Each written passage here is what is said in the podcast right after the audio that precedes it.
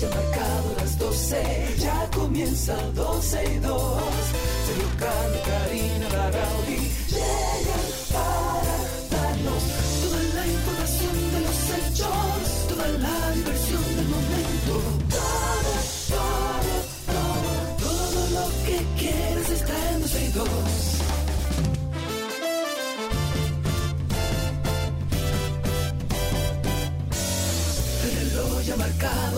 12, ya comienza 12 y 2.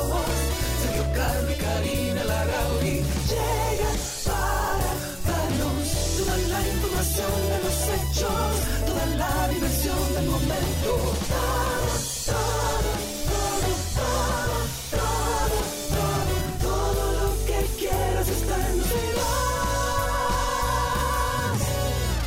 Bienvenidos a 12 y 2. Hoy estamos abriendo la semana, aunque sea martes, a aquellos que disfrutaron su fin de semana largo, que además se tomaron el tiempo para por lo menos saber por qué tenían un día más libre y tranquilos, eh, conmemorando nuestra constitución, revisándola, ojeándola, entendiéndola. Y qué bueno que estamos aquí otra vez con ustedes a partir de ahora y hasta las 2.30 de la tarde. Como de costumbre, estamos a través de Twitter Spaces con nuestros amigos. Adiós Annie, adiós Clary, adiós Josué, Celso, que debe ser el primero bajo un chin la cama, Chris.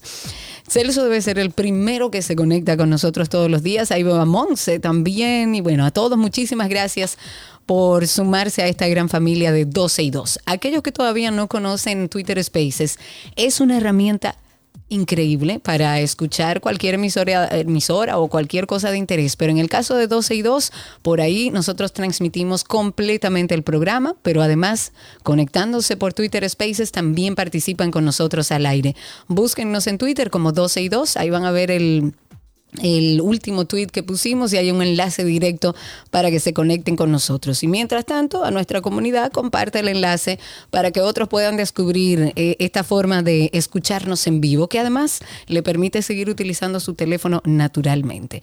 12 y 2 en Twitter, estamos en vivo también a través de nuestra página 12y2.com y a través de la 91.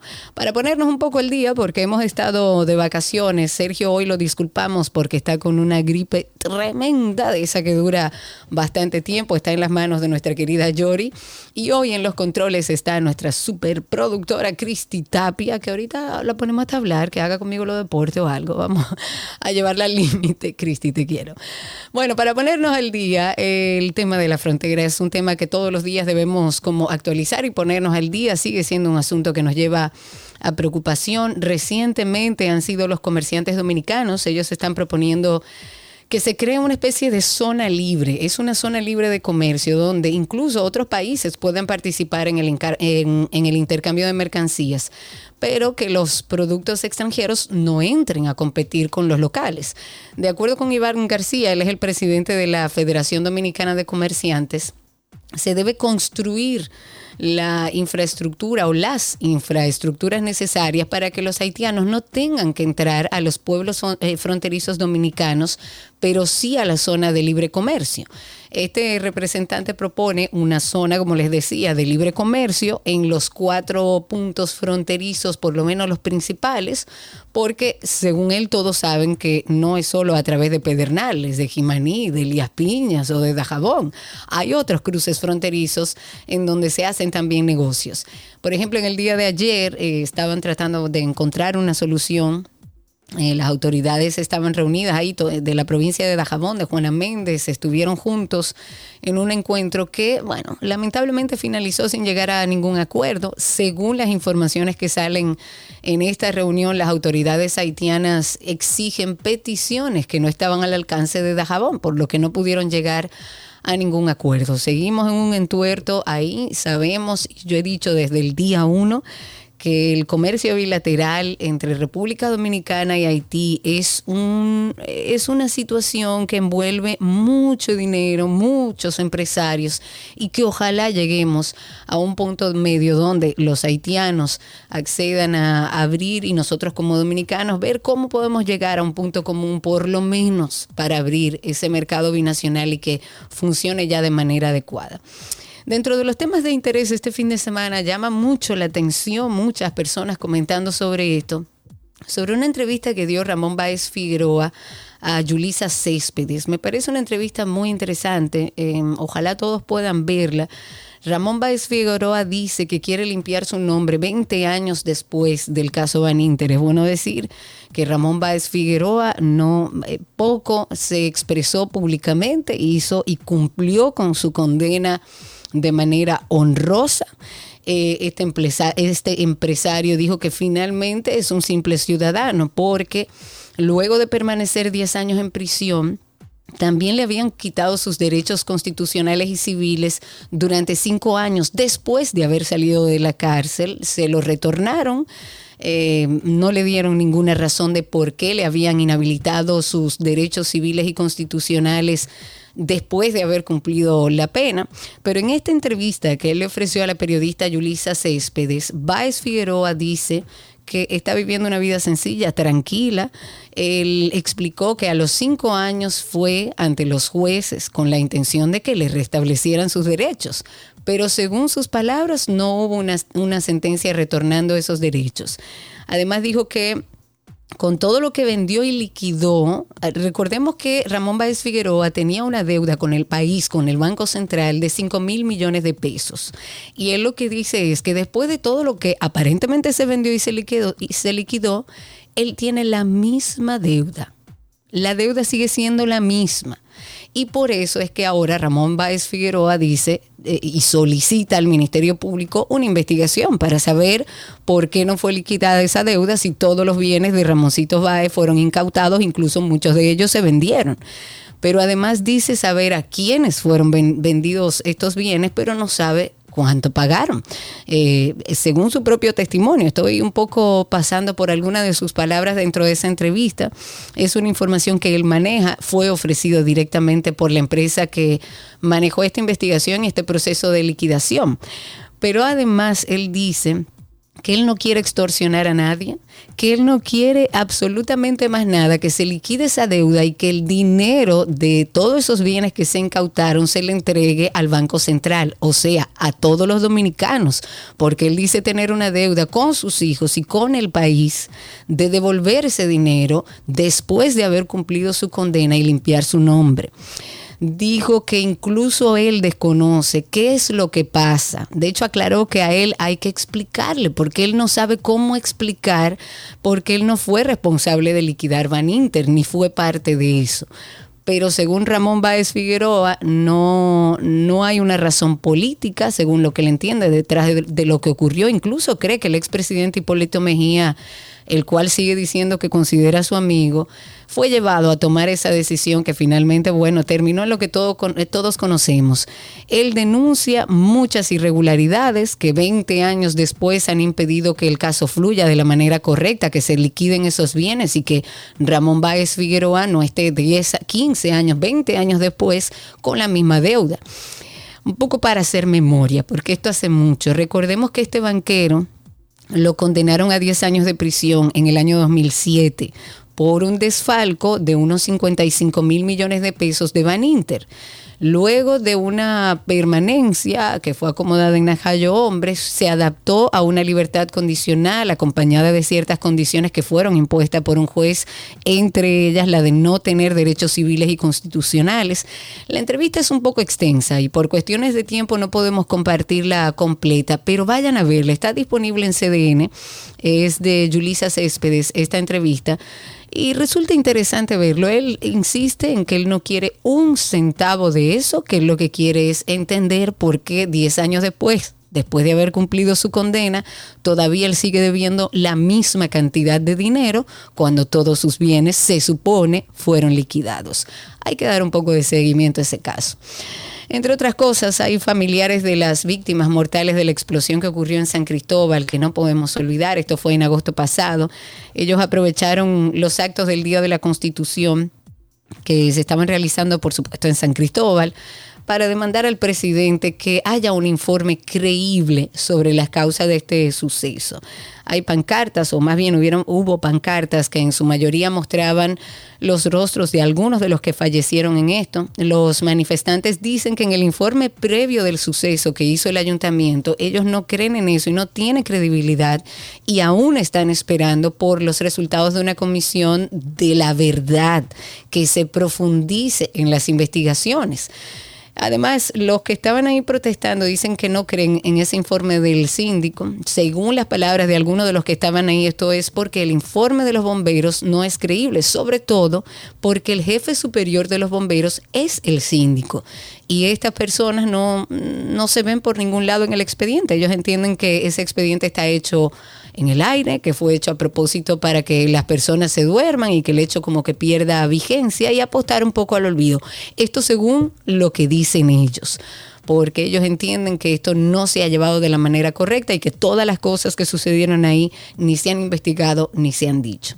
El presidente Abinader ha dicho que se va a juramentar como voluntario de la Cruz Roja, Defensa Civil y el Cuerpo de Bomberos.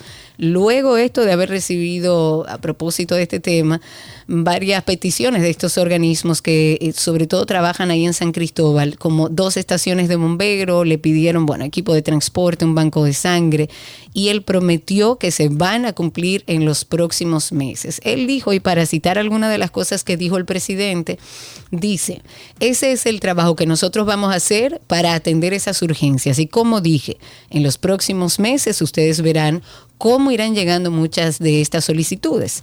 El presidente además les agradeció a los miembros que participaron ese día y noche, por supuesto, en las jornadas de trabajo luego de, la explosión de ese 14 de agosto en el centro de la ciudad de San Cristóbal. Ojalá y eso pueda cerrarse. Un caso muy doloroso para toda la, la sociedad y ojalá podamos llegar a un feliz término donde los mismos comunitarios entiendan que se hizo el proceso y el trabajo de investigación. Eh, entre otras cosas, el Ministerio de Educación está procurando el alquiler de, local, de locales para trasladar inmediatamente el centro pedagógico El Café de Herrera, que desde el año pasado, o sea, desde el año 2022, está ofreciendo apoyo cognitivo a niños que padecen algún tipo de trastorno dentro del espectro autista o TEA, como se le llama. Hay una fuente del ministerio que informó que ya se aprobó la construcción de este nuevo centro de atención especial, que como les digo, trata ahí a niños especiales y ellos están buscando un nuevo local rentado en las cercanías que sea de fácil acceso. Y se estima que de esta manera eh, pueda continuar este centro tan necesario en nuestro país, pueda continuar operando. Los padres, oigan esto, tenían que eh, eh, tendrían dónde llevar a sus hijos, pero lo que pasaban previo a esto, a esta decisión que ojalá y circule, era todo lo contrario. Pero ellos tendrían dónde llevar sus hijos sin mayores inconvenientes en lo que se pone manos a la obra con la nueva edificación. Esta información fue revelada como, como reacción a un reporte periodístico que bueno, hablaba justamente de este centro que funciona en un furgón adaptado, solo tiene siete espacios para siete consultorios, donde se ofrece terapias de 45 minutos a la semana que eh, logran el cupo completo, aquellos niños que cumplen, por supuesto, con los requisitos. Que a propósito de atención, quería resaltar porque así como uno dice una cosa, tiene que decir la otra, em, en el sentido de, a veces uno dice, hace falta que se hable de un tema en específico. Y en el caso de la salud mental, nosotros como programa hemos sido... Em, eh, digamos que voceros en ese sentido, o hemos tratado de ser voceros en ese sentido, de la necesidad que hay en nuestro país, de la urgencia que hay, de que desde el gobierno se adopten medidas, políticas públicas que aborden el tema de la salud mental. Eh, hace unos días estuve hablando con la primera dama a través de, medios digitales porque se ha eh, inaugurado una línea de ayuda eh, importante para aquellas personas que necesiten. De hecho, voy a leer lo que dice. En momentos de incertidumbre, recordemos que cuidar nuestra mente es, es tan importante como cuidar a nuestro cuerpo, que ojalá lleguemos a un punto donde todos entiendan que esto es una realidad, de que la salud mental es como cualquier otro tema de salud. Hay una línea que es, y anótela por ahí por si necesita ayuda, se están haciendo los esfuerzos según me comenta, va a seguir creciendo esta línea y todo el apoyo en temas de salud mental. La línea es, y anote, por si tiene que dársela a alguien, 809 200 1400. 809 200 1400. Hay una línea de salud mental que podemos dar uso si usted tiene un familiar en una condición que usted no puede ni definirla, si usted tiene un joven que tiene que está en cama hace un tiempo y usted no puede definir ni siquiera qué es lo que le pasa y necesita herramientas, aproveche este esta ayuda que está dando el gobierno que todavía falta mucho por hacer en temas de salud mental, pero digamos que es el inicio de algo. Anote ahí para usted o para cualquiera 809 200 1400 es el teléfono de una línea para salud mental. Ojalá y nos permitan participar de esto y que podamos llegar a un punto donde real y efectivamente la sociedad dominicana tenga eh, acceso a la salud mental. Eh, no sé qué le pasa a Cristi, manténme al tanto de nuestra llamada a ver si la conseguimos. Pero mientras tanto hay un total de 2 mil, no, 2 millones 500, casi 88 mil niños en edad preuniversitaria que se escolarizaron a nivel nacional durante el periodo 2022-2023, de los cuales hay un aproximado a la decimotercera parte que son extranjeros. Esto según las estadísticas e indicadores que presenta en el día de hoy el Ministerio de Educación. Para hablar de datos, según la institución, un total de 191.016 estudiantes representa a la comunidad extranjera en las escuelas, de los cuales 173.416 son haitianos, siendo eh, la inmensa mayoría. En el caso de los estadounidenses eh, son los que continúan en la lista, que fueron 9.937, seguido de los venezolanos con 7.547 y los españoles 2.130 para que sepamos más o menos por dónde andan eh, los números. A ver, estamos detrás de una llamada eh, para que vayan a ustedes también sintonizando con Hugo Veras. Ustedes saben perfectamente que, bueno, todo ha surgido a nivel público en torno a una licitación. Hemos hablado de este tema al aire. Eh, los oyentes también han abordado esto. Y en definitiva, el director del Instituto Nacional de Tránsito y Transporte Terrestre ha reiterado que este proceso de licitación primero es para la mejoría del centro de control de tráfico y la red de semáforos del Gran Santo Domingo, pero él insiste que fue hecha con absoluta transparencia, cumpliendo todo lo que establece la ley de compras y contrataciones públicas. Y quisimos hablar con él. Hemos dicho aquí al aire muchas veces que queremos escuchar a Hugo hablando, que salga, que se defienda y que diga las cosas como son, porque sabemos que hay una muy buena intención de dejar algún cambio en temas de tránsito. Hugo Veras está con nosotros. Primo, diga usted. Mira, Karina, te agradezco muchísimo. Cuando hablamos hace unos días, eh, y yo la verdad es que todavía me estoy limitando porque al final aquí eh, nosotros estamos esperando la decisión de la Dirección General de Compra y Contrataciones sobre la base eh, de la suspensión del contrato que está en un proceso de ejecución de más de un 65%. Ellos Eso es lo que no entiendo. Yo te voy a ir preguntando como por parte, primo. ¿Cómo es que algo que ya está en ejecución, que ya está casi listo, eh, ahora es que le dan para atrás a esa licitación. Tanto tiempo eh, después. Sí, eh, eso pudiésemos observarlo. Yo no quisiera con esto decir que esta dirección tiene el derecho y la potestad para hacer la observación en el momento que lo tenga que hacer.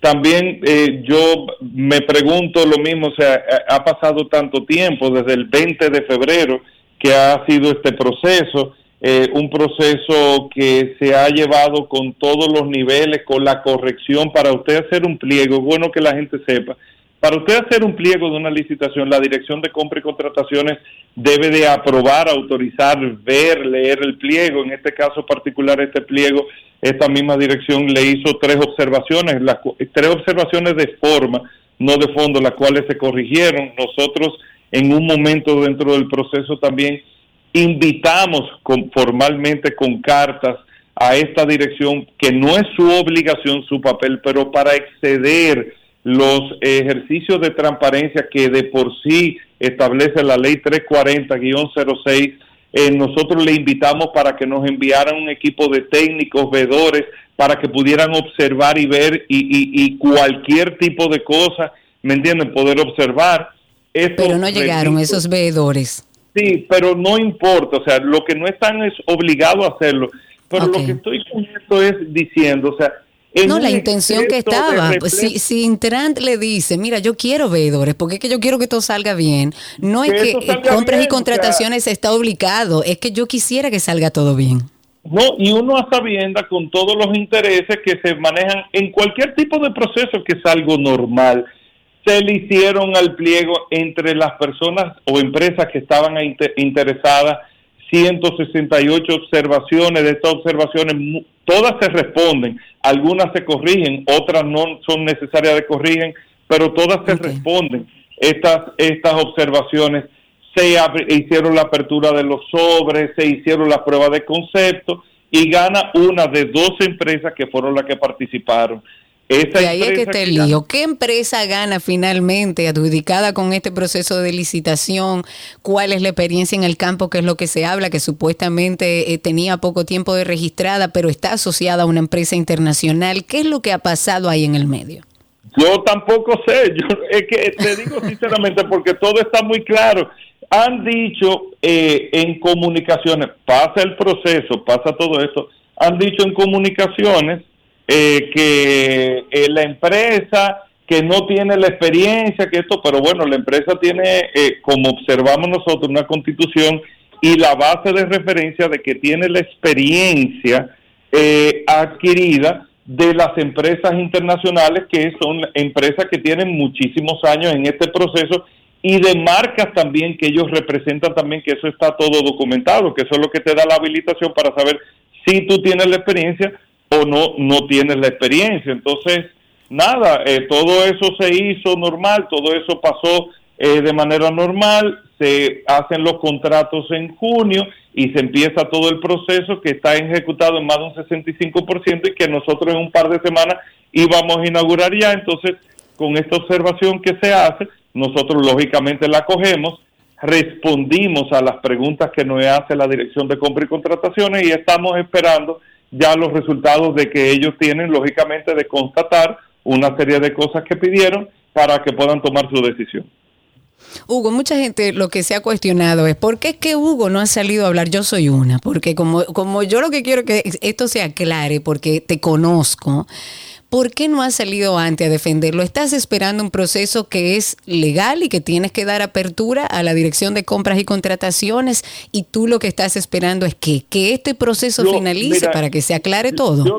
claro, porque yo te voy a decir, a mí, entre tú sabes, los asesores de crisis y todas estas cosas y el equipo legal me dice, tú tienes que ponerte eh, el, el traje de funcionario y entender que estos son procesos eh, y entender una serie de cosas porque mi reacción pudo haber sido otra, pero uno tiene que tener la madurez también de entender. Yo no hacía nada más que el mismo lunes de la semana pasada pedir eh, la celeridad en compra y contratación a que tome la decisión eh, lo más pronto posible para uno poder definir todo, todo, todo este tema. No había otra cosa que responder más allá que esto. Y es todavía lo que tengo que hacer. Yo, de verdad, contigo eh, y con ustedes en 12 y 2 lo estoy haciendo para eh, poder eh, llevar un poquito, no sé, de, de, de, claridad, porque la gente lo que solamente está viendo una parte, entonces la gente te ve a ti tranquilo, pero tú estás esperando el proceso. No, yo estoy, incluso te digo, nosotros de la empresa adjudicataria, que, que es la que con, Intran contrata luego del proceso de licitación, o sea, yo digo, mira, mira por dónde va el tema. Ya le habían dicho, según lo que tenemos de compra y contrataciones, que esa empresa no tiene la experiencia, que fue que, pero la empresa matriz norteamericana recibimos la notificación que eh, sus abogados y representantes llegan a República Dominicana hoy con esta situación y aclarar Ah, pero eso es una buena cosa, Hugo. porque una de las cosas que se alegan es que no, que esa empresa no está asociada a esa multinacional, a esa empresa internacional y que vengan esos abogados a aclarar la situación, yo creo que da un poco de luz. Pero claro, entonces, por eso te digo, esto es un tema lamentablemente de esperar, es un tema, eh, Karina, Sergio, a todos los amigos de dos y dos, lamentablemente estas son de las cosas que se dan, usted sabe que empiezan una serie de opiniones, empiezan una serie de cosas, y con la verdad todo el mundo sale. Yo creo que en los próximos días todo va a estar bastante claro ya. No, espero que así sea. ¿Tú conoces o no conoces el dueño de la empresa local que dicen trabajaba anteriormente en el Intran? Te cuento, te cuento. Antes de yo llegar, a, él trabajaba aquí antes de yo llegar al Intran. Ese fue, creo que fue un mes, 35 días, 40 días antes de yo llegar, que a mí no me habían dicho todavía que yo venía. Yo me entero que él trabajaba aquí por un programa que hace Alicia Ortega en junio de este año, hablando de este proceso, porque eh, hay una figura que ha estado atrás atomizando todo esto, buscando la manera de cómo poder eh, hacer lo que sea. Y ahí es que yo me entero. Esta persona que, que trabajó aquí en el Intran es el gerente de esa compañía, no es el dueño de la compañía, es el gerente de la compañía. Y si él trabajó aquí, yo no soy quien para, ellos tendrán que defenderse y poner su posición. Ahora, lo que te digo es ya como tema de institución, nada le limitaba a esa persona a trabajar en otra empresa, nada lo limitaba porque nada lo prohibía, que eso es un tema que hay que observar. Te reitero, no lo conocía, personalmente lo conocí eh, hace pocos días a raíz de esta situación. Ok, Hugo, finalmente vamos a hablar de si todo este impas ya se soluciona, se clarifica, vienen los abogados de esa empresa internacional a hablar por la empresa que sí tiene la experiencia para instalar esos equipos. ¿Qué vamos a tener una vez finalicemos ya en el 100% lo que tú tienes como plan? O nosotros vamos a tener que están montados ya, estamos en un proceso Yo los he visto. de empezar a alimentar el sistema eh, de gestión de tráfico, un sistema de gestión de tráfico inteligente. Eh, por eso nosotros hicimos la microsimulación, que es el que tiene los cambios viales, pero es que tiene toda la data de la cantidad de vehículos real que están rodando. Entonces, el sistema empieza a alimentarse, empieza a estudiar cada una de las calles, avenida todo, 27 de febrero, Churchill, Máximo Gómez, la cantidad de vehículos por minuto que lleva, dependiendo los horarios. Él empieza a aprender el sistema y ahí automáticamente con esa con, con ya el conocimiento de la ciudad retiramos a los DGC de los semáforos y el sistema empieza a operar y a tener un comportamiento completo de gestión de tráfico. Los resultados que se van a tener de agilización de tráfico son extraordinarios. Ahí tú vas a tener una sincronización real de los semáforos. Todo un tema que eh, con Dios delante en las próximas semanas, vamos a decir así, ojalá y así sea, ya nosotros lo vamos a tener. Que así sea. Primo, no te puedo dejar ir sin preguntarte cuándo es que vamos a meter a los motores en la ley. Bueno, estamos trabajando en eso fuertemente. Ahora por bien, favor, ya yo no quiero por hablar favor. de licitaciones, pero ya yo no quiero hablar de licitaciones, pero viene el tema del cambio de la placa, viene el tema de la fotomulta. Viene una Sí, pero po- dile a la gente del DGC que tiene que parar los motoristas y que no se pueden cruzar en rojo. Ahora, Eso es mira, una norma. En la, en la ciudad hay 800 agentes de la DGC que están haciendo un papel que no le corresponde, que es de dirección de tránsito. Esos 800 de la gente de la DGC, hablando del tema de la ciudad, pasarán a hacer su papel de fiscalización como tú dices. O sea, en lo que lo otro llega, vamos a robustecer la fiscalización, pero tienen que salir de los semáforos. Entonces, eh, estamos en ese proceso. Hugo, muchísimas gracias por el tiempo. Abrazo. Ojalá y en las próximas semanas se clarifique todo. Un abrazo No, grande. el director. Los próximos días, porque eh, que se mane mucho, que sean días. Ojalá. que sea en día, que así sea. Ojalá, un abrazo grande, primo. Ojalá de verdad esto se clarifique hacia donde quiera que vaya. Porque yo creo que el interés de todos los dominicanos es que de alguna manera resolvamos el tránsito que nos está alterando, que nos frustra, que nos roba una cantidad de horas de nuestro día productivo porque vivimos en medio de un caos del tránsito.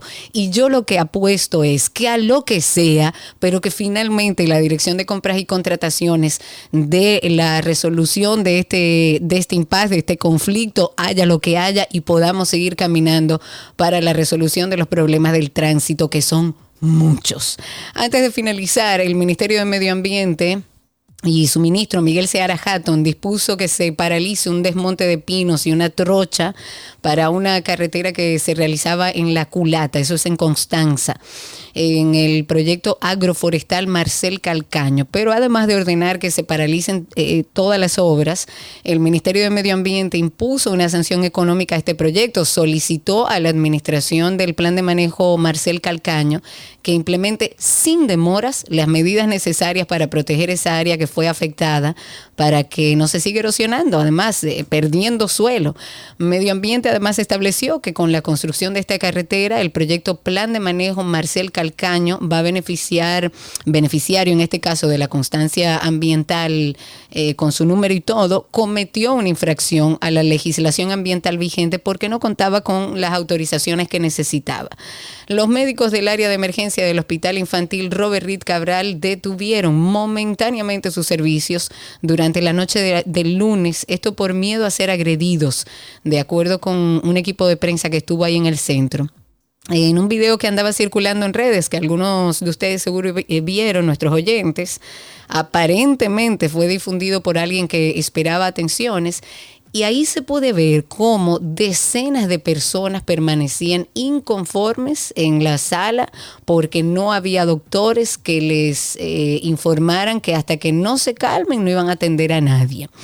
Según lo que respondió el cuerpo de prensa del Robert Reed, la decisión del personal se debió a que percibían a los familiares de los pacientes muy alterados porque entendían que debían ser atendidos de inmediato y que quizás su emergencia tenía mayor prioridad que la de otra persona y por lo tanto ellos creyeron que eso podría generar enfrentamientos eh, y bueno, se retiraron del lugar.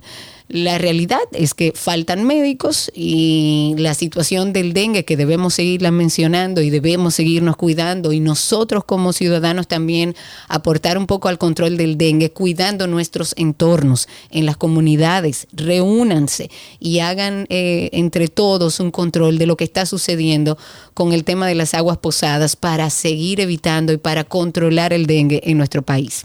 Antes de finalizar esta parte introductoria, siempre le recomendamos a propósito de salud mental, nuestro podcast de Karina y Sergio After Dark. Tú sabes que a más de uno de nosotros nos ha mortificado en algún momento de nuestras vidas el tema del peso, a todos. Desde muy niña la presión familiar y social ha sido y es brutal. Y hay muchas presiones socioeconómicas, incluso culturales, que están marcadas, yo creo que básicamente por la industria cosmética, por la moda. O sea, yo he escuchado de todo, que estoy súper flaca, que voy a desaparecer, que parezco que tengo anorexia. Por el tema de alimentación, de deporte, que ha creado como una especie de patrón es que se idealiza un peso. Ser obeso hoy en día constituye un verdadero estigma social. Incluso ya un niño de 6 años discrimina en que ser obeso es algo negativo, como una idea de que no se puede ser feliz, de tener menos amiguitos. Y ha sido muy difícil. La presión y la incomprensión es muy fuerte. Karina y Sergio, After Dark.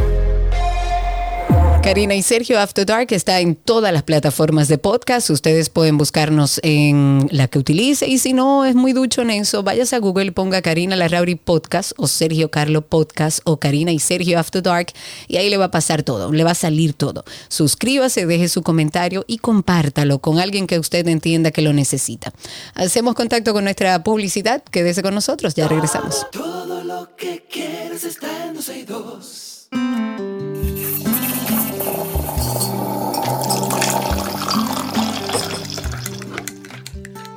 Cuéntenos cómo se bebe el café, cómo fue su cafecito de esta mañana, con qué noticias se despertó o cuál es su ritual, porque he encontrado a muchos compañeros de ritual. Para mí el café es eso, un ritual, un espacio de tiempo que nos dedicamos a nosotros. Llámenos al 829-236-9856 o a través de Twitter Spaces, que ahí tenemos a toda nuestra comunidad.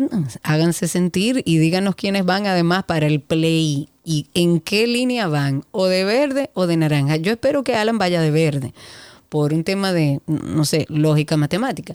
Pero si ustedes van, también cuéntenos, 829-236-9856 y a través de Twitter Spaces siempre estamos por ahí. A ver qué me dice nuestra productora. Sí, el mío, no puede ser el mío.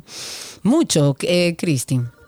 Mucho, mucho, o más o menos mucho. Ok, bueno, ahí tenemos una llamada. Vamos a ir viendo y solucionando cualquier tema que se presente. Junior está con nosotros. Hola, Junior, ¿cómo estás? Adelante, Ari, Junior. ¿Cómo estás? ¿Todo bien? Yo estoy bien, ¿y tú? Bien, bien, estamos bien. Qué bueno. Cuéntamelo a ver. Sí. ¿Cómo fue tu No, café el esta café, el mañana? café. Bien, bien. Realmente me gusta, eso es medio raro con el tema del café, porque me gusta que se caliente, que se enfríe, pero yo bebiéndomelo, o sea, como que el primero sea más caliente y como que va bajando. Ah, pero complicadito. No, pero Tú eres peor que yo. Junior. A mí no, a mí tiene que estar hirviendo. Yo tengo un vaso térmico nada más para que no se me enfríe. Tiene que irse como enfriando un poquito, un poquito, ya el último me lo veo medio rápido para eso mismo, para que no sea ya muy, muy frío. Y nada, bien, parte de la rutina, me gusta, me paro en el balcón un par de minutos, es una rutina pre-gym, o sea que después de ahí Muy bien. Te voy a dar un Eh, truquito. Ponle un chin de aceite de coco a ese café y tú verás cómo vuela en el gimnasio. Eso es un excelente pre-workout. Mañana lo pruebo, temprano. Así será. Y Un beso. Junior. Gracias por llamar al 829-236-9856. Ahí tenemos al tocayo de mi socio, Sergio. Hola, Sergio, ¿cómo estás? Bienvenido. Karina, ¿cómo estás? Buenas tardes. Bien, ¿cómo fue ese cafecito? Me regalaron un cafecito ayer de Colombia. Ajá. No tuve, no, no, la tentación la- me venció. Lo abrí inmediatamente anoche Ajá. y lo preparé en una tacita pequeña, ¿sabes? En greca, no como el tocayo que lo hace que No, no, greca. francesa. No, no, greca, hombre. Porque se complica mucho el tocayo, Sí. por eso que le, es que se buscan los problemas y los boches. Así oye. Pero yo lo hice en una greca chiquita, eran como las 10, 15 de la noche, con ¿A una qué hora? cucharadita, 10, 15 de la noche, ¿Y usted duerme después de eso? como un lirón. Wow, Sergio, pero eso es Salvo, un salvo que superpoder. el niño diga guay, yo me despierto. Si no dice Ese guay, es el yo verdadero café. Sí, exacto. El café para levantarse que el niño diga guay, de una vez ya se despierta. Sergio, con una cucharadita gracias. de miel y mira, excelente, excelente el café, excelente. Ese es el Gracias, tercero Sergio. del día, porque lo mío es mañana, tarde y noche. Oh, mi Dios, en la noche todavía no lo he experimentado porque como soy una persona que sufre de insomnio, no quisiera yo que no duerma yo. Ahí tenemos a Lucas, no lo voy a dejar esperando. Lucas, habilita tu micrófono, quiero saber cómo fue tu café de hoy. Buenas tardes, Karina, ¿cómo estás? Bien, bienvenido. Saludo, saludo a todo el mundo. Mi cafecito eh, fue muy bueno, fue, fue, fue, fue analizando que tenía que ir a Santo Domingo hoy. Entonces, analizando eso y, y oyéndote a ti hablando con Hugo sobre el asunto del tránsito, etcétera, etcétera, eh, decidí no ir. Por eso mismo, por el asunto del tránsito, que me da pánico. Pero yo quiero decir, mira, yo no soy amigo personal de Hugo. Sí lo conocí porque tenemos, eh, él tiene familiares que son amigos míos, ¿verdad? Pero la palabra deshonestidad no existe en esa familia. Y, y lo siguiente es que si por 1.300 millones el, el tránsito de Santo Domingo se va a arreglar, yo se los regalo o le busco un inversionista para que se los regale. No, regalado no, Luca, tampoco tanto. Yo opino igual que tú. Yo entiendo que eh, las leyes están para cumplirse, que la Dirección de Compras y Contrataciones tiene que hacer su trabajo y hay que agotar un proceso. Pero soy, hasta que me demuestren lo contrario, también muy cercana a esa familia y todo lo que tengo que hablar sobre esa familia es de seriedad, de pulcritud, de, o sea, todo lo que pueda venir de Hugo en mi experiencia tratándolo en un ambiente cuasi familiar, no creo que haya nada de Hugo íntegramente en lo que se está diciendo. Hay que esperar que se agote el proceso mientras nos bebemos nuestro cafecito. Hasta aquí nuestro cafecito de las 12 en 12 y 2. Ya regresamos.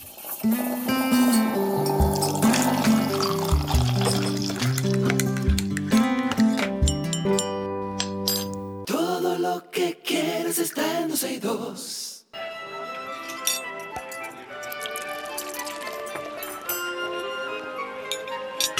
Mancha comida de Gabriel Lapas, que es buenísima, oui. Hasta en brasileiro, en francés, pero con acento brasileño. Hola, Gaby. ¿Cómo estás? Feliz martes. Feliz martes, abriendo la semana. ¿Cómo fue el fin de semana allá en Bola Café? Bueno, gracias a Dios, súper bien. Mucha gente linda, bueno. buena, eh, un ambiente precioso, fin de semana largo, gracias a Dios no llovió, así que viento en popa. Qué bueno, me alegro muchísimo. Vamos a empezar esta semana de recetas con oh, una de las cosas que más me gustan, pistacho. Pistacho, pero mira una cosita. ¿No habíamos hecho nada con pistacho? No, no, no, no, para nada. Te voy a explicar por qué estoy haciendo con pistacho. Pero me quedé esperando tu bullying el viernes. Eh, dije, bueno. Es que tú no también, tú no te quieres. Gaby, porque ajá, yo lo tengo en queue, Pues, pero ajá.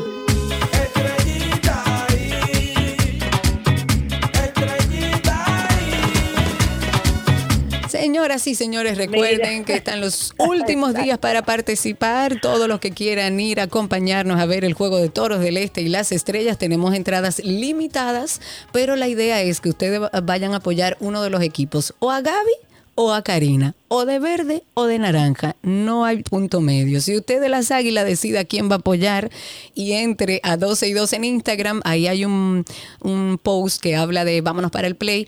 Ponga por ahí todos sus datos, por ahí le va a decir cómo agregarse y se va con nosotros al play en la romana a ver este juego de toros y estrellas. Ay, Dios mío, yo le pido a Dios. Ay, se nos va a dar, se nos va a dar, Karina, se nos va a dar. Se nos va Sí, a dar, señor. Dios mediante.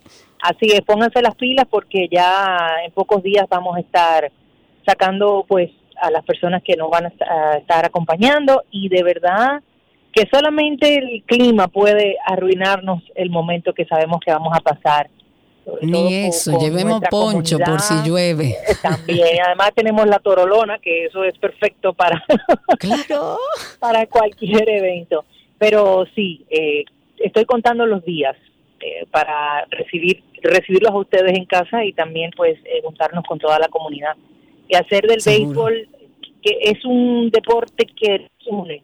Yo creo que nosotros como dominicanos eh, nos llenamos de decir que no hay rivalidades, sino que disfrutamos cada uno de- del juego y hacemos chanza Claro.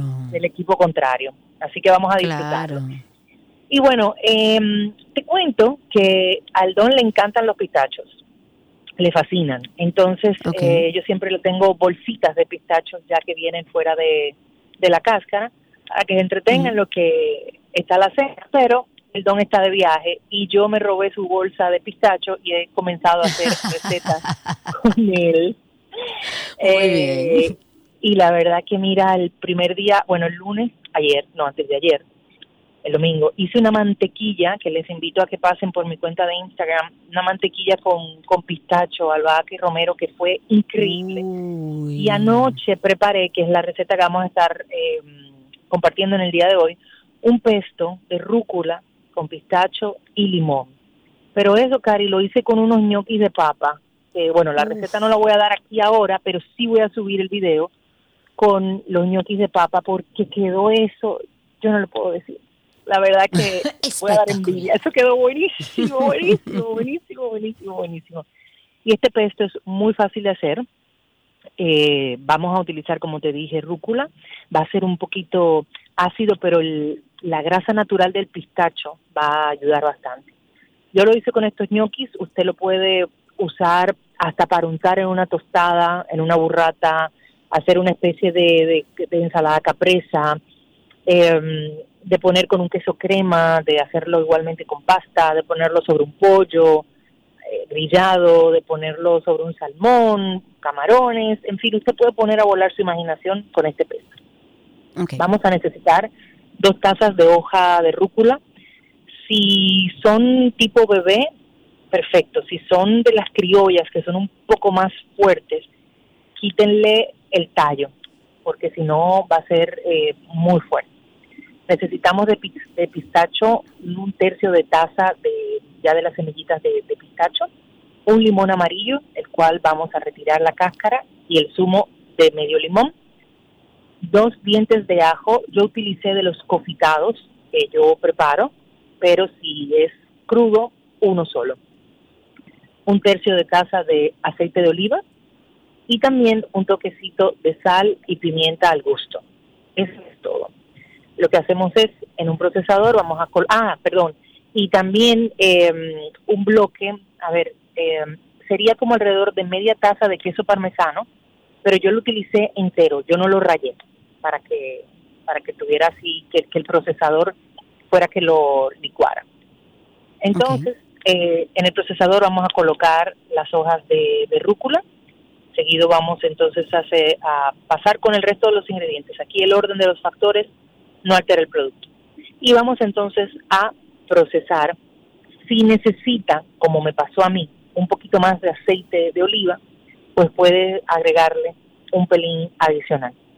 Luego que esté ya a la textura que deseas, esto lo vas a poner en un envase de vidrio, preferiblemente, y lo vamos a llevar a nevera.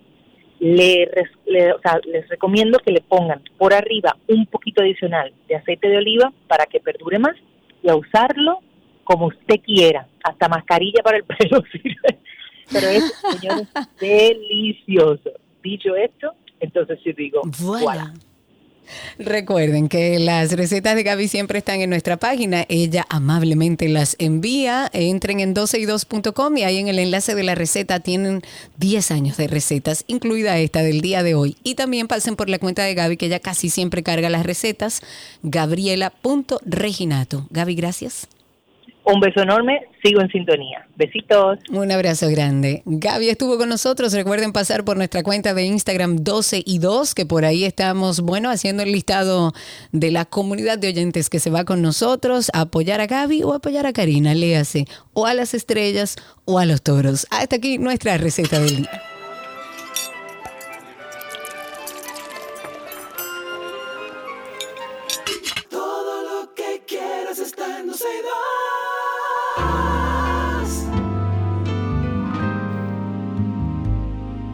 Uno de mis segmentos favoritos, el Club de Libros. Vamos, bueno, de hecho voy a empezar ya, me uno a un Club de Libros y me parece interesantísimo. Por eso tenemos este segmento y recibimos en cabina a Alba Esther Gómez. Ella, junto, junto a ella vamos a conocer todos los detalles del libro Abriendo tus alas, reto de 21 días hacia la transformación personal. Alba Esther, bienvenida, gracias por estar aquí con nosotros. Muchísimas gracias, Karina. Gracias por recibirme a todo el equipo de 12 y 2. Un placer enorme. Vamos a subir la crisis y acercarnos bien al micrófono. Alba Esther, cuéntame primero, ¿de, de qué va el libro? ¿De qué trata el libro? El libro es un reto de 21 días donde el lector va a tener la oportunidad de adentrarse mucho más hacia su persona y conectar con su verdadero ser. Eh, es un reto bastante práctico eh, donde las personas cada día tendrá actividades y creo que es una oportunidad para nosotros encaminar nuestra vida hacia ese ser que nosotros queremos eh, es- es realmente conseguir y Claro, desarrollar, que al final todo es hábito, o sea, la transformación tiene que ver mucho con hábitos, o sea, me imagino que por ahí te fuiste. Es correcto, fíjate, el tiempo de 21 días eh, no necesariamente asegura que el lector va a conseguir todo lo que quiera en su vida, pero creo que es una oportunidad para plantearse un cambio. Y no digo con esto que todas las cosas que nosotros hacemos en nuestra vida estén mal y que el lector se sienta como que tiene que hacer cambios bruscos, pero Claro. sí hacer, yo digo, cada día hacer un poquito más en provecho eh, de mi bienestar personal. Ok, ¿y qué hace diferente este libro tuyo, Alba, con otros que más o menos tratan el mismo tema? Fíjate, yo creo que la, la parte de ser muy realista con, con el tema de los cambios, porque obviamente el tiempo de, de 21 días es poco, pero yo creo que a medida que nosotros vamos eh, in- introduciendo las cosas correctas y haciendo, dando los pasos eh, correctos más bien, podemos lograr cambios duraderos. Y yo creo que eh, no solamente nos enfocamos en que son 21 días, sino que el resto de nuestra vida.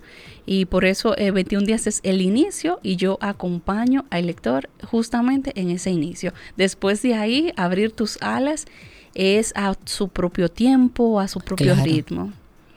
¿Y de dónde te nace la necesidad de escribir este libro? ¿Fue algo tuyo, algo como un reto para ti inicialmente? Por supuesto, Karina. Eh, a través de una propia eh, transformación, estaba terminando mi carrera, tenía muchas metas en ese entonces, pero no lograba sentir que yo estaba tomando quizás las decisiones adecuadas o siguiendo el camino adecuado. Ahí tuve una transformación personal, autodescubrimiento, eh, conectar lo que yo hacía día a día con las metas que perseguía, porque eso es algo muy importante. Entonces, em, a través de toda esa búsqueda, creo que los resultados que he tenido en mi vida vale la pena compartirlo y aportar a la vida de los demás. Claro. Claro. ¿A quién dirías tú que va dirigido este libro? Más o menos dentro de qué edad o qué persona pudiera estar interesada toda aquella persona que todavía sienta la necesidad de indagar un poquito más sobre las cosas que hace, sobre su propósito, pero también creo que cualquier persona que lo lea le va a sacar provecho, pero ese público que todavía está buscando esas respuestas y ese propósito de vida para que cada día sea... Eh, como le digo, como le digo a mis lectores, cada día debe de tener un propósito en sí. No solamente debe ser algo que nos conecte hacia algo futuro, sino que mi vida debe tener un sentido en sí cada día. ¿Y dónde podemos conseguirlo? A aquellas personas que estén interesadas. Disponible en Librería Cuesta. El lanzamiento oficial es el día de mañana. Entonces estará disponible también en Amazon a partir de mañana, versión tapa blanda, versión digital. Genial, me encanta. Y si ustedes quieren más información o conversar con Alba sobre el libro, cualquier cosa que le interese del libro después de haberlo leído, busquen a Alba como arroba Alba E. Gómez. Alba E. Gómez en redes sociales y pueden entrar a su página también www.albaestergomez.com. Alba Esther, qué placer tenerte aquí. Muchísimas gracias. Un abrazo grande. Alba Esther estuvo con nosotros hablando sobre su libro.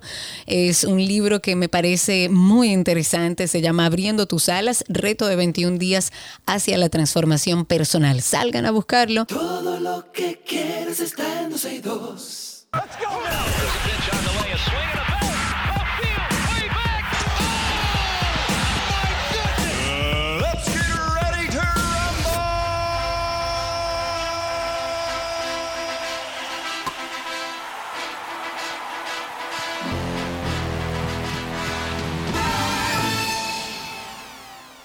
Estamos en nuestro segmento de deportes. Hoy 7 de noviembre se celebra el Día Nacional del Deporte, así que qué mejor fecha para recibir a nuestro querido Eduard Tavares que está con nosotros para conversar, bueno, sobre los principales acontecimientos en el ámbito deportivo. Amigo, bienvenido, esto es suyo. Hola Karina, hola amigos de 12 y 2, saludos a todo, a todo el equipo también del programa, a don Sergio, a ti Karina siempre. y a todos los que nos oyen a esta hora. Tú decías... Mira, ¿de qué equipo de pelota tú eres, Edward? Mm, tú sabes que tú sabes que soy de las Águilas, soy cibaeño de pura cepa desde chiquitico. Qué lío, qué lío. Pero tú le tienes cariño a las estrellas, Edward. Sí, tú sabes que a propósito de las estrellas, en el día de hoy eh, las estrellas estarán celebrando, o estarán en el Quisqueya frente al Licey, que tú mencionaste que hoy es el Día Nacional del Deporte, pero también hoy cumple años el equipo de los Tigres del Licey. 116 años de fundado. Wow, ahí está Alan bailando. así mismo, así mismo, ¿no? Y, y además, recuerda que es el equipo más viejo de los fundados ya de Lidón, bajo Lidón, desde el año 1951, que no fue fundado en Licey al medio, ahí en Santiago, sino en la calle El Conde, aquí en la capital dominicana. Exactamente. Sí, es porque mucha gente piensa que los Tigres nacieron en Licey, por allá por Santiago. No, no, eso es un mito. No, el tema de las cinco letras y el nombre bonito, eso fue lo que inspiró para la creación de, del nombre y el equipo azul, que es el más viejo. Luego van las estrellas orientales en el 1910 a propósito. Claro, Y en el día de hoy se va a aprovechar la visita de las estrellas para celebrar por todo lo alto el 116 aniversario del equipo más ganador de la historia de la República Dominicana, pero que además fue el campeón el año pasado ante las estrellas. De, de, discúlpame, Karina. Pero a ti, pero, pero, Edward, pero yo voy a tener que trancarte el teléfono. Pero ¿cómo así? ya relajándote, tú sabes que nosotros tenemos poco tiempo de, bullying. claro. sí, no. Mira, en pelota, en pelota el bullying es inevitable, definitivamente. Aquí en mi casa, que aquí hay bullying 24 horas, porque tengo un hijo que es del Licey y otro de las Águilas. Entonces aquí hay bullying no solamente en tiempo de pelota, sino en el año entero. Ellos hablan de pelota en mayo, en abril, en septiembre, en octubre, en febrero. Lo cierto es que esa es el, el, mes o, el tiempo, la temporada más importante para los dominicanos en cuanto al deporte, porque sea de quien sea usted, la gente vive eso en los bancos, eh, donde quiera que uno va, el tema. Yo estaba en una reunión hace poco en el colegio de mi hija, eh, Karina, y ahí había el primer tema que se abordó fue el tema de las águilas, que las águilas no ganan un juego, que las águilas tienen que votar al dirigente. Hicieron caso, lo votaron hace unos días.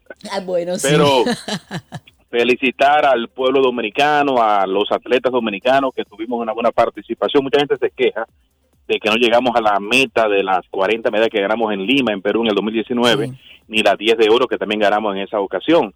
Ahora solamente ganamos 32 y quedamos 8 por debajo y ganamos 8 de oro, eh, dos por debajo de la que se ganó en la última versión de los Panamericanos. Pero en sentido general creo que fue buena participación.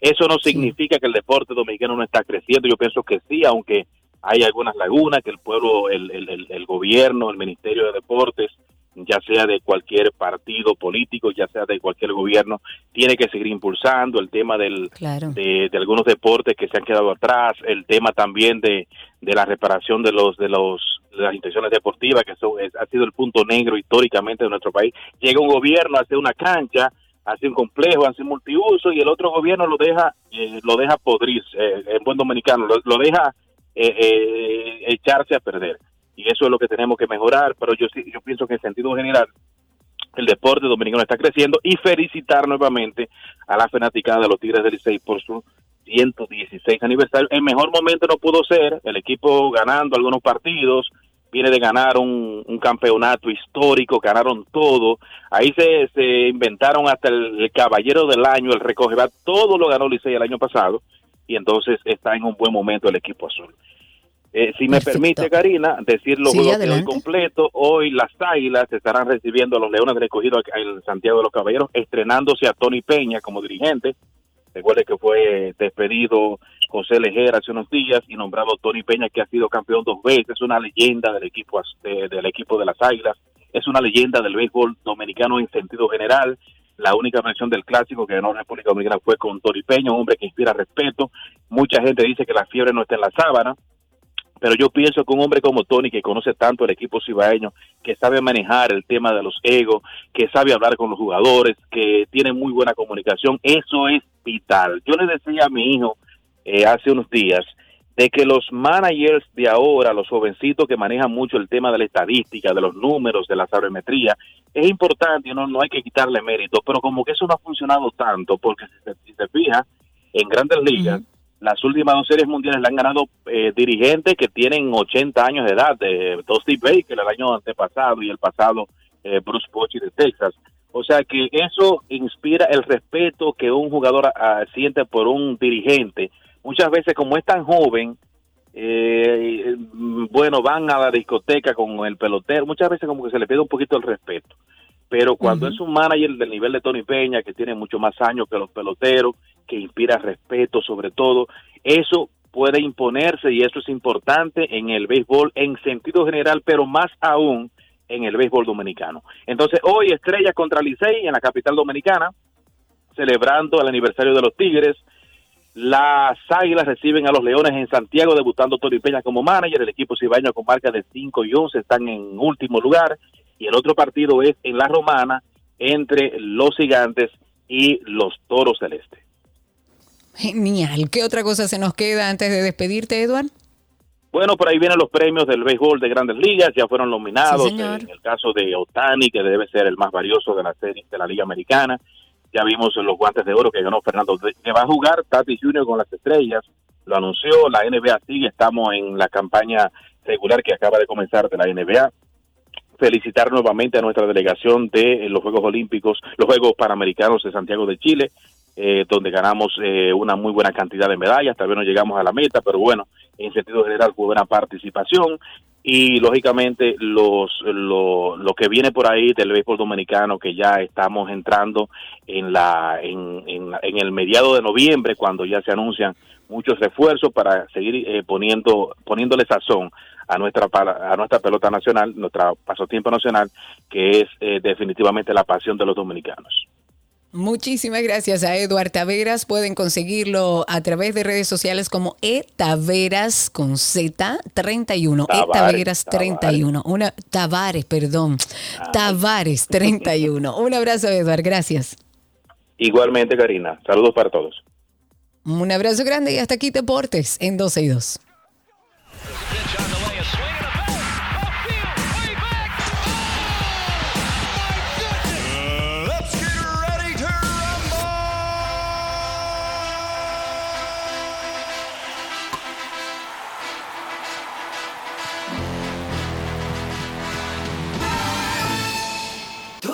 Lo que quieres está en.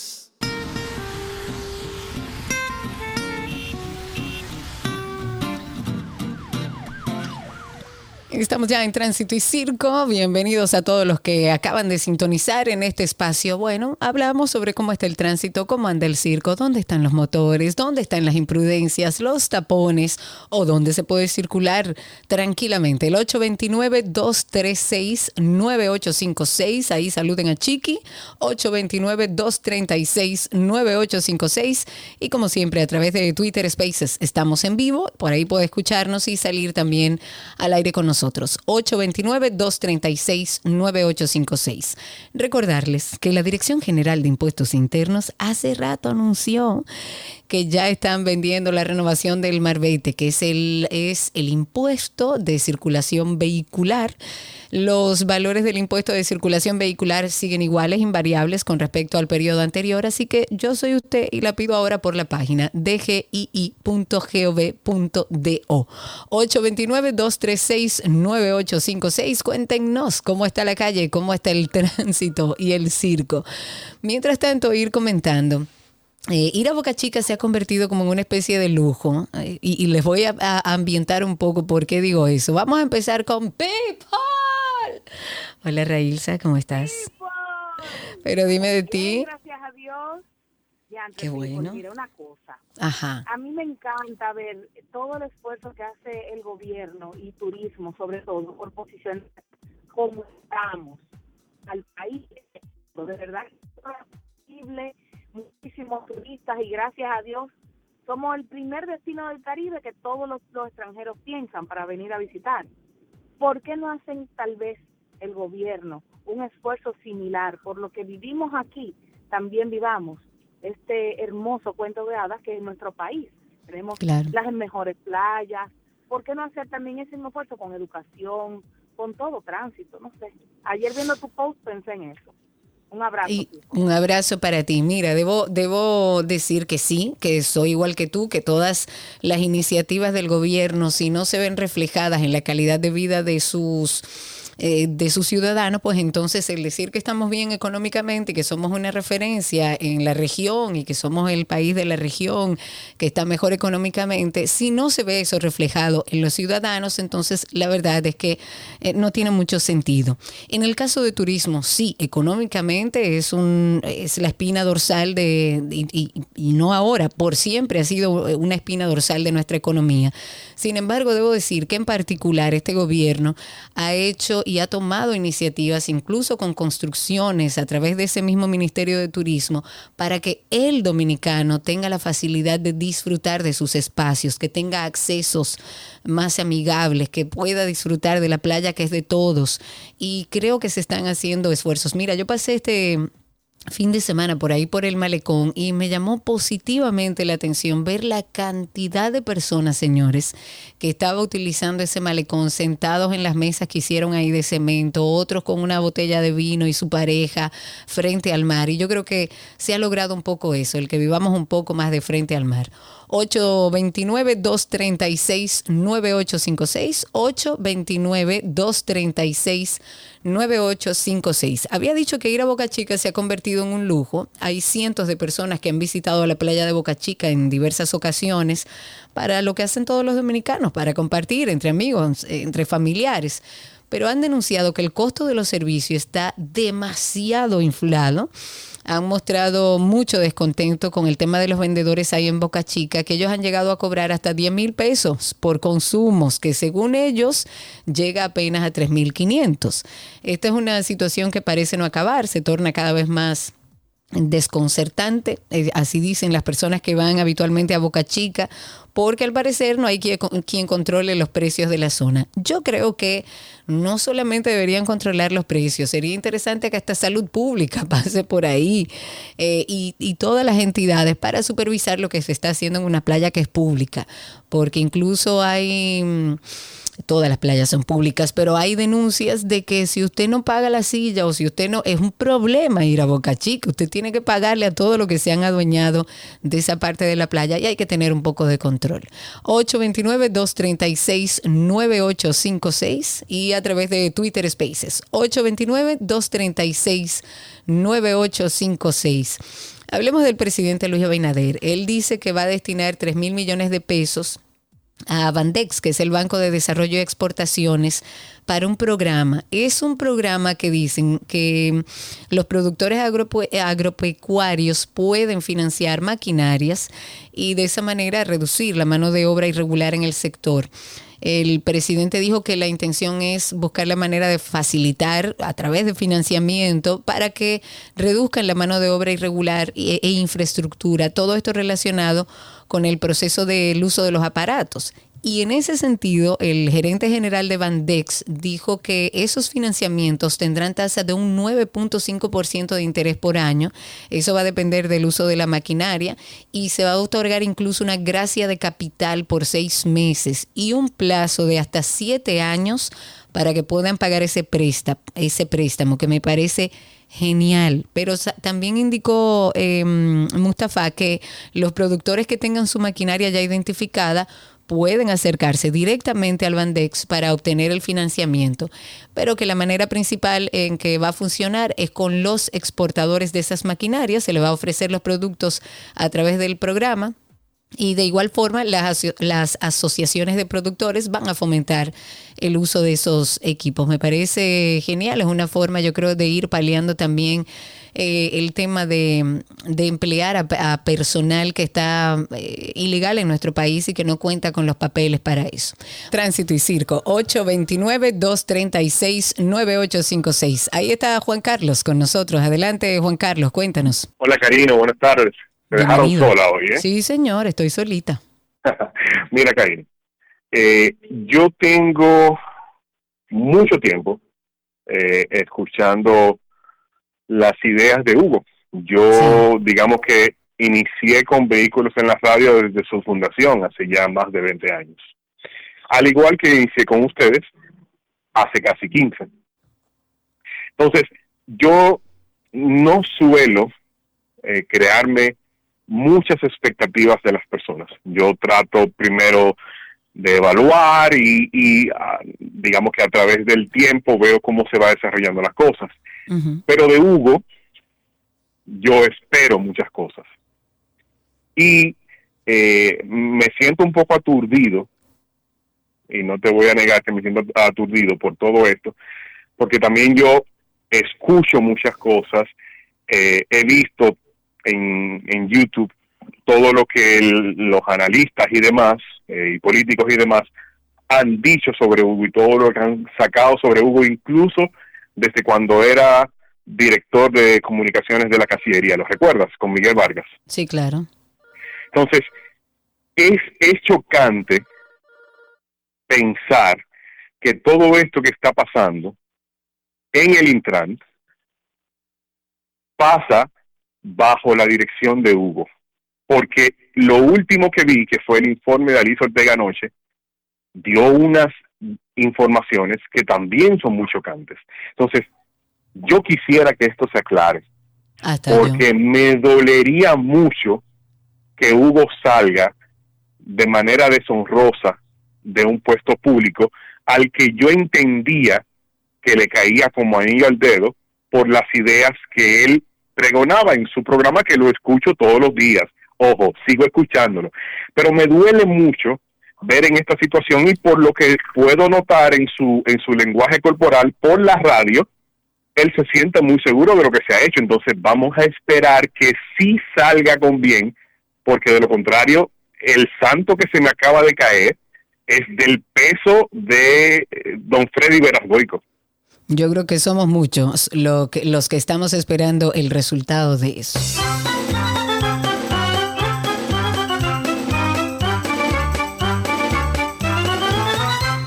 Rafael está en la línea. Recuerden que pueden también a través de Twitter Spaces solicitar por ahí ser hablantes dándole al micrófono. Rafa, cuéntanos. Sí, buenas tardes, Karina. Bienvenido. Una, una exclamación para obra pública. ¿Por qué que obra pública comienzan a asfaltar una calle y le dejan un pedazo así de no. Yo quiero que tú le hagas esa, esa pregunta al ministro, a ver qué es lo que le pasa. Pues ahí está hecha su pregunta, señor.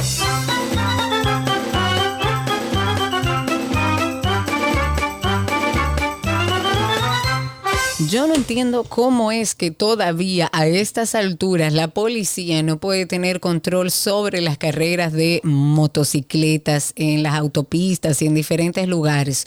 Sobre todo porque esto le llaman clandestino, pero no es clandestino. Usted se va a Facebook y usted tiene ahí toda la información de dónde va a ser, de las competencias, de quienes participan, de a quién le gusta. Pero mientras tanto salen informaciones de que la policía retuvo cinco motocicletas que aparentemente fueron eh, abandonadas por sus conductores en una competencia clandestina eh, ahí en la carretera Duarte. Ellos lograron escapar porque se percataron de la presencia de los agentes. Eh, los motores que estaban ahí no tienen placas, evidentemente.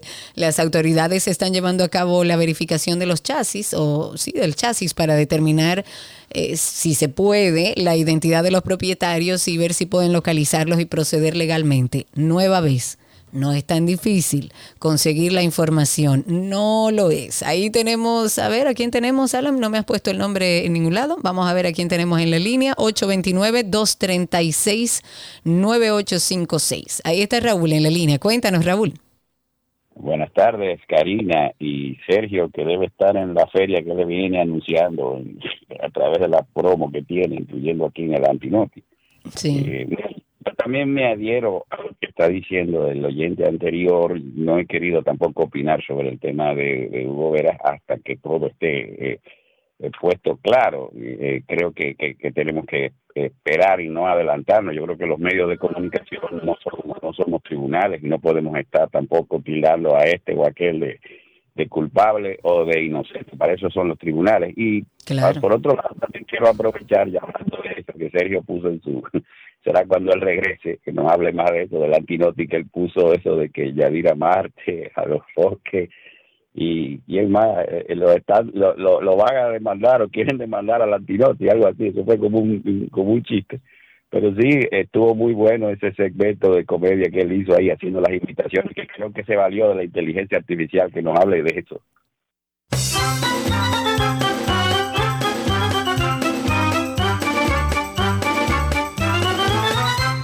Otra llamada, el 829-236-9856. Ahí está Sori en la línea. Cuéntanos, Sori. Hola, Karina. Hola, bienvenida. Oye, Karina, ¿por qué es que en este país las cosas que funcionan tienen que descontinuarse? Como por ejemplo. Gustavo Mejía, Ricardo, próximo a la Chuchi.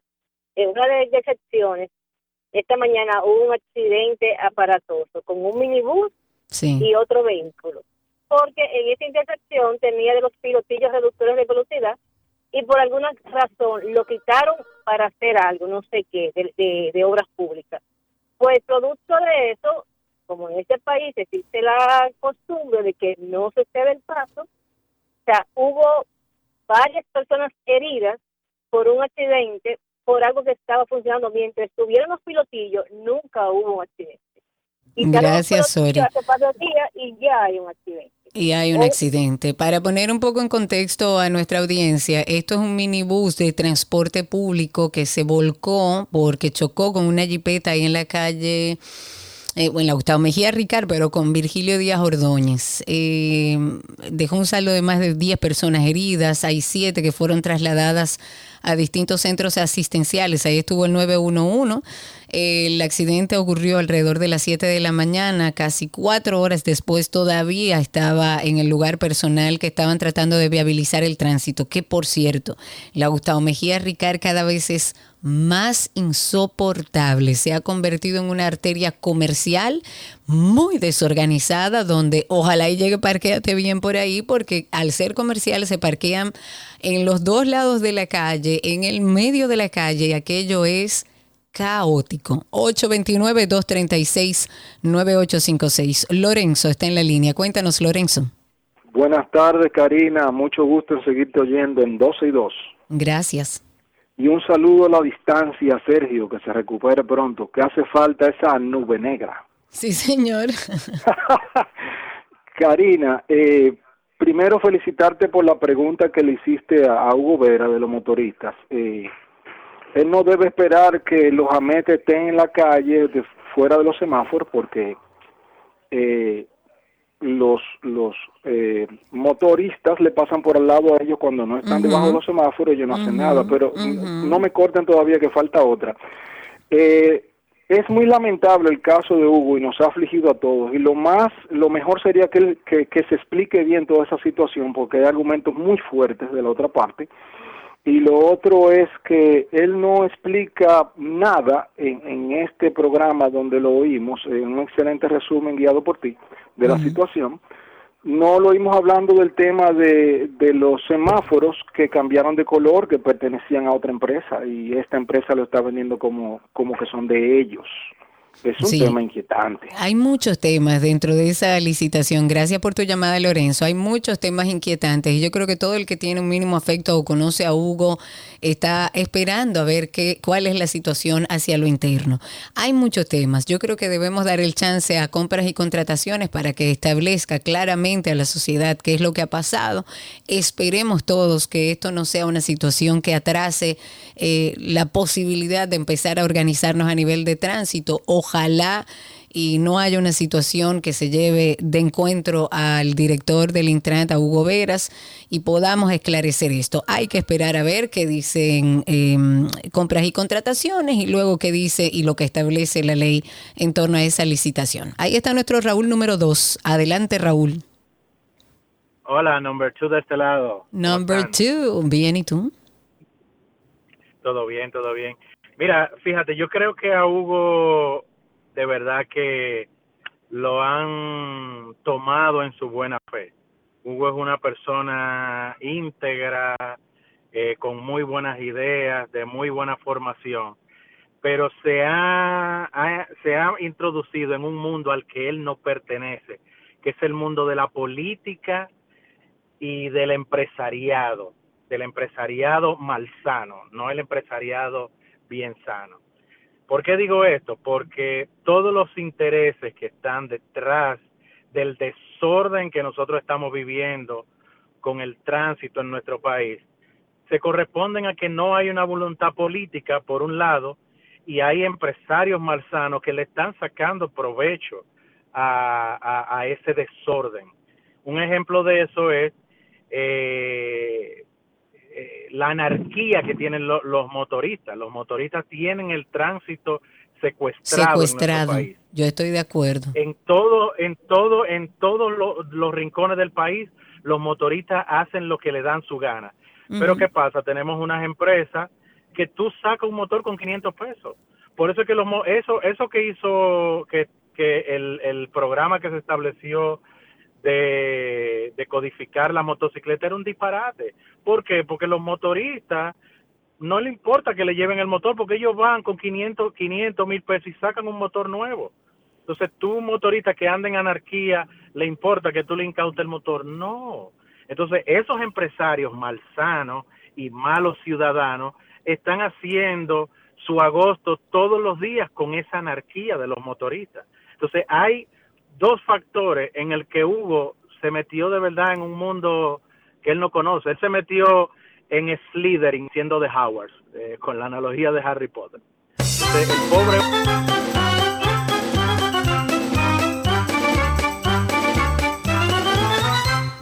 829-236-9856, 829-236-9856 y a través de Twitter Spaces cuéntenos cómo está ahí. Yo creo que el tema es el Intrant es un tema que yo creo que todos queremos que se solucione de un lado o de otro, pero que se establezca qué, qué es lo que ha sucedido con esta licitación, una licitación que ya tiene el 60% realizado en nuestro país, pero ojalá podamos ver pronto el resultado eh, que establezca la Dirección de Compras y Contrataciones. Ahí está Ramón en la línea. Cuéntanos, Ramón. Hola, hola Karina, ¿cómo estás?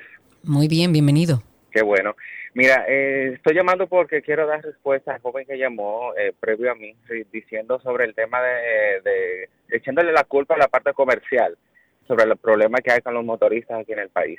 Eso no se trata de una parte comercial, eso es una parte que está bien, porque tú poder eh, eh, darle a una población que pueda acceder a un equipo a bajo costo o con una o de la manera que acceden, pues eso está perfecto. Ahora, lo que no hay, lo que no hay por parte del Estado es un programa que, que imponga un precedente de un antes y un después con un poniendo eh, reglas y pautas que puedan marcar precedentes, que es lo que no hay, no existe. No hay, no hay, no entonces, Mientras que eso, mientras que eso no lo haya, mientras que eso no lo haya, pues entonces las cosas van a seguir marchando tal cual. Es como el dominicano cuando va de, desde República Dominicana hacia Estados Unidos, cuando se monta en el avión el chip le cambia.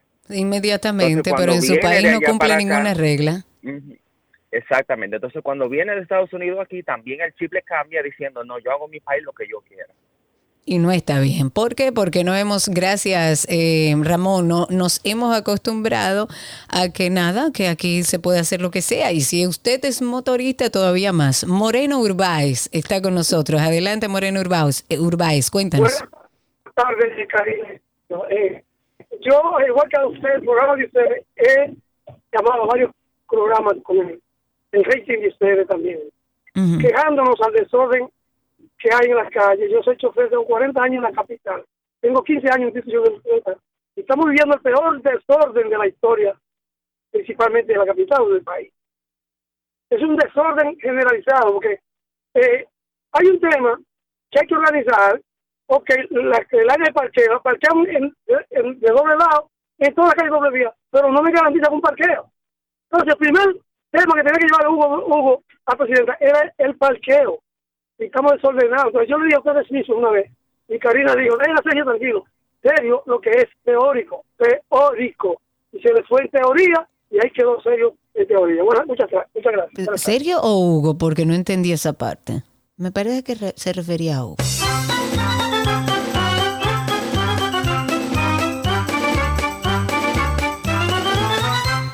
829-236-9856. Ahí está Freddy en la línea. Cuéntanos, Freddy, amigo, ¿cómo está todo? Todo está bien, de aquí de la Romana te llamamos muy bien. Y llamamos a los muchachos y además contento con todo lo que está pasando y las aclaraciones que hizo Hugo Vera sobre el contrato famoso ese. Pero también hay otra cosa que hay que pensar, que los motoristas tienen más de 10 años que no sacan placa que no sacan placa y la placa están archivada en muchas agencias que tienen que darle 1.500 pesos y por no dar los 1.500 pesos no han sacado la placa y como no hay régimen de consecuencia, pues todo el mundo deja como sin ley. Exactamente, de eso se trata.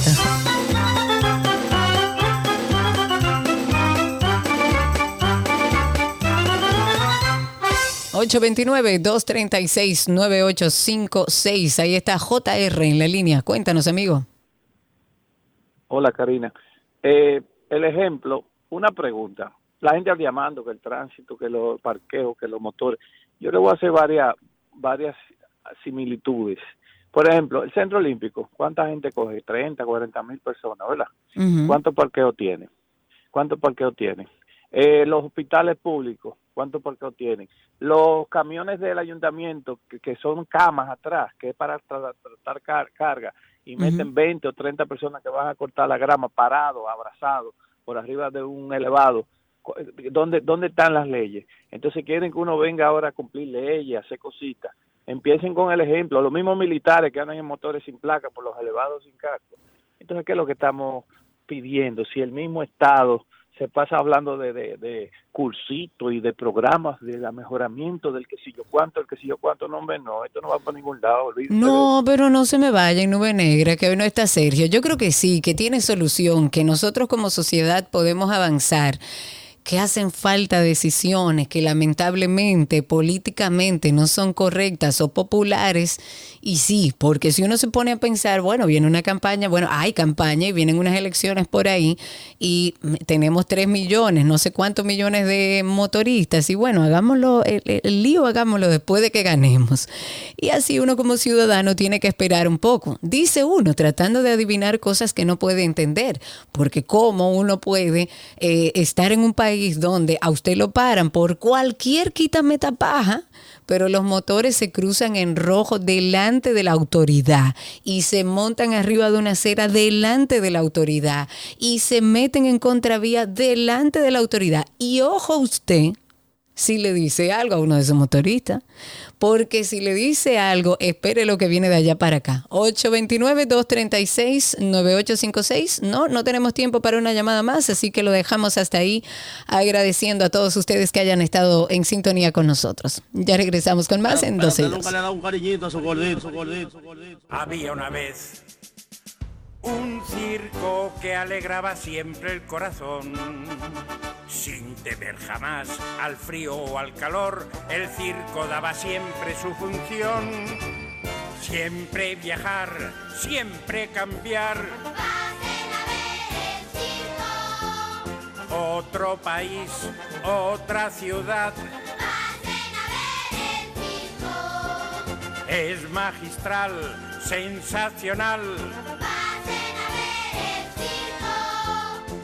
Somos felices al conseguir a un niño hacer reír.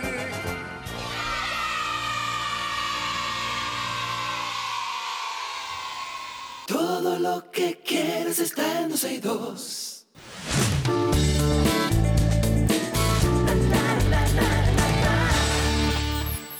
Nos vamos con las informaciones de entretenimiento. Rapidito a ver cómo anda el mundo del entretenimiento. Scarlett Johansson ha tomado medidas legales en contra de una aplicación de inteligencia artificial que utilizó su imagen y su voz sin su autorización en un anuncio en línea. Oigan bien, la demanda de la actriz pone una vez más en evidencia uno de los problemas que ha denunciado su gremio recientemente y la necesidad de encontrar regulaciones para evitar que terceros se beneficien sin pagar a la figura pública.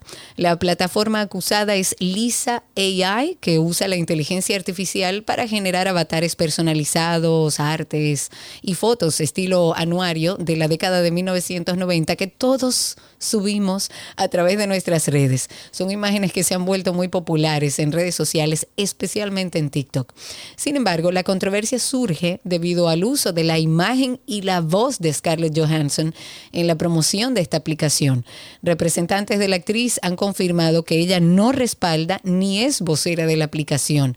Y toda esta controversia empezó por un anuncio que fue inicialmente compartido en Twitter, pero que evidentemente luego desapareció de la plataforma. En otra noticia, eh, Hulu está dispuesta a darle otra oportunidad, oigan bien a qué serie a Prison Break. Es una serie que fue creada hace un tiempo, fue todo un boom. A mí me encantaba cuando se estrenó en el año 2005. Yo era fan, fan, fan, fan, fan.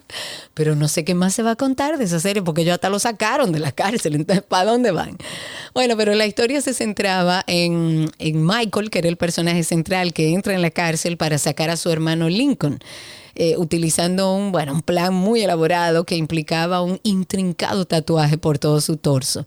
Pero eso no evitó que en el 2015 Fox pidiera una nueva temporada un poco más corta para ver si resucitaba el interés por Michael y Lincoln. Y resucitar era bastante literal. Se emitió en el año 2017, pero no alcanzó los datos de las temporadas anteriores. Y Hulu pretende volver al universo de Prison Break, pero lo tratan como un nuevo capítulo dentro de la franquicia no una continuación directa, ¿ok? Para que no piense que va a seguir donde se quedó. No seguirá a Michael ni a Lincoln, por lo que no se espera que aparezcan estos actores. Sin embargo, sí tendría lugar en el mismo mundo, o sea, en la prisión que la serie original. Hay que ver qué sale de ahí. Ricardo Montaner, este renombrado cantautor venezolano, ha informado que tomará un descanso de sus actividades en los escenarios durante su último concierto en Costa Rica. Este anuncio se hizo ante un auditorio de más de 10.000 fanáticos. Montaner ya tiene 66 años, ha decidido tomar esta pausa luego de tres décadas de dedicación continua a la música, lo que incluyó más de 150 presentaciones en su última gira que es titulada Te echo de menos. Durante su anuncio además informó que sus planes es dedicar más tiempo a la escritura, la grabación a sus nietos. Si bien parece que van a pasar algunos años antes de que Montaner vuelva a subirse a un escenario, aún tiene muchos proyectos en puerta para el estudio, así que a desaparecer no va. Celebridades de la música coincidieron, coincidieron perdón, en otra noticia en Brooklyn para celebrar a las nuevas leyendas que ingresaron al prestigioso Salón de la Fama del Rock and Roll. Entre ellos está Missy Elliott, eh, Elliot perdón, y el fallecido George Michael.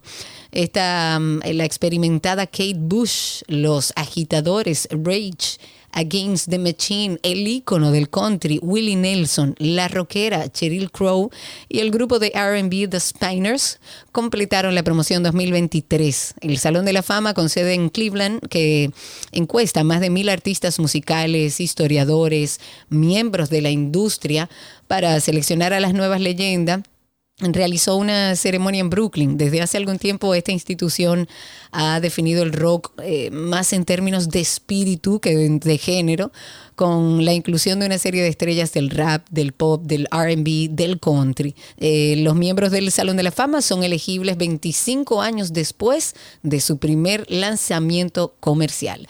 Antes de finalizar em, entretenimiento, recordarles nuestro podcast, Karin y Sergio After Dark. Ahí hablamos todo sobre salud mental, sobre bienestar, para que usted tenga las herramientas. Un red flag para mí fue lo vivido en una relación pasada, pues en el proceso del noviazgo todo era algo controlador. La red flag corresponde a la acción o al pensamiento de una persona que pone en alerta a otra persona de que algo que está sucediendo está mal. Eh, un red flag que me pasó, tuve con una persona que medía los likes que yo le daba a otra persona y las fechas específicas, asumiendo que pasaba algo en esas fechas. Y por lo general, este término hace referencia como a parejas o posibles parejas, pero se expande a todo tipo de interacciones, amistades, familiares, ambientes laborales, etc. En la romántica, si hay intentos exagerados de control o de celos, si la persona te critica y te ridiculiza, si te aísla de tu familia y amistades. Tuve que romper mi círculo social en el matrimonio porque tenía que estar en mi casa a las 7 de la noche porque si llegaba más tarde era todo un pleito. Karina y Sergio, After Dark.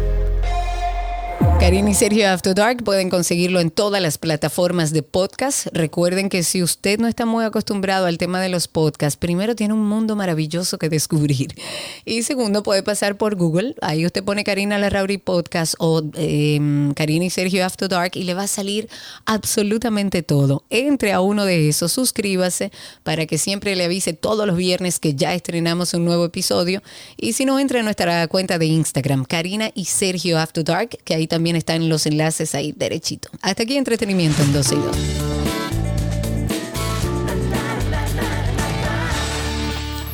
Todo lo que quieres está en 12 y 2.